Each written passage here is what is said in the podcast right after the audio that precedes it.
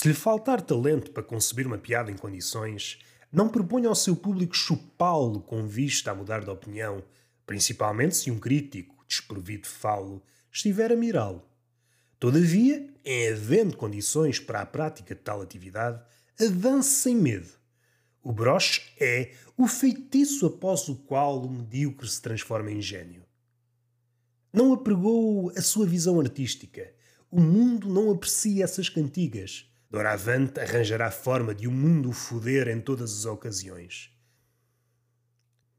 Se necessário, contrate pessoas para pôr a mão na braguilha do seu público. Assim será conhecido como o artista que mantém o público quentinho. Mesmo que tenha em sua posse as mais confiáveis informações sobre as dimensões do falo do comediante, evite dizê-lo a quando de uma pausa na atuação tal costuma ter o condão de destruir uma carreira.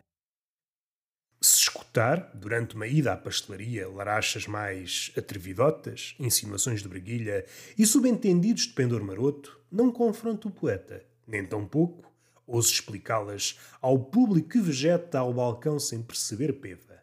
Consinta antes que o caralho e a cona subtis sejam semeados nas cabecinhas ingênuas sem mais se está de anca afadigada e se encontra a bebericar um café, não berre, aquele pau deu cabo de mim.